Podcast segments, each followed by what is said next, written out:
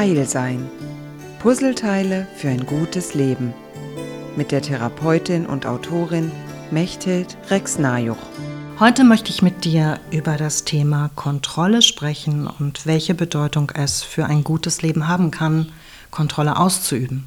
Mir fällt auf, dass Menschen häufig von sich sagen, wenn ich Kontrolle in meinem Leben hätte, dann wäre das Leben sehr viel leichter. Und ich glaube tatsächlich nicht, dass das stimmt. Menschen, die alles kontrollieren wollen, sind für mich Menschen, die sich fürchten.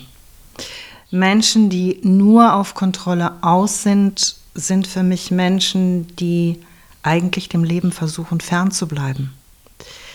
Das normale Leben ist relativ unkontrolliert. Und das normale Leben bietet jede Menge Störungen an, die man zwar mit genügend Erfahrung vielleicht einplanen kann, aber kontrollieren kann man sie nach meiner Meinung definitiv nicht. Was heißt das nun, Kontrolle über das eigene Leben zu haben? Was heißt es, Kontrolle darüber zu haben, dass es den Menschen, die man liebt, gut geht? Oder auch Kontrolle über die eigene Sicherheit zu haben? Nun, ich denke, die meisten dieser Elemente sind menschlich verständlich und sie entsprechen auch dem, wie wir unsere Wirklichkeit besser ertragen. Aber die einzige sichere Kontrolle, die wir meiner Meinung nach überhaupt haben können, ist, wie wir mit diesem Leben umgehen, wie wir mit den Irrungen und Wirrungen, die das Leben bietet, umgehen im Sinne von, wie bewerte ich das? Wie nehme ich das wahr? Kann ich mich entscheiden zu sagen, ja, ich hatte einen Plan und jetzt passiert gerade was anderes, was ich nicht kontrollieren kann. Also kontrolliere ich, wie ich das bewerte, sodass nicht alles zerbricht.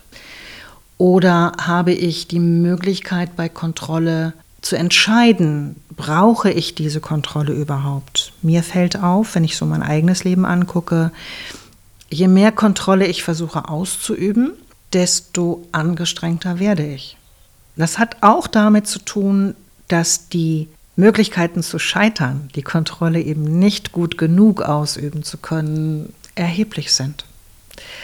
Heißt es dann, lebe unkontrolliert? Das glaube ich wiederum auch nicht. Ich glaube, dass wir, wenn wir entscheiden, wie wir im Leben uns bewegen, wenn wir entscheiden, was wir von anderen denken wollen, wenn wir entscheiden, wie wir Menschen bewerten und abwerten. All das sind Dinge, die können wir üben, die können wir unter Kontrolle bekommen, dass sie nicht nur der ersten instinkthaften Emotion folgen. Ich mache mal ein Beispiel. Wenn also ein Mensch mich sehr ärgert und ich wütend werde, dann habe ich spontan eine Menge hässlicher Gedanken. Wenn ich diesen Gedanken kontrolliere und sage, aha, ich bin wütend, weil etwas nicht stimmt, dann werde ich einen neuen Gedanken haben und vielleicht mit diesem Menschen kommunizieren können.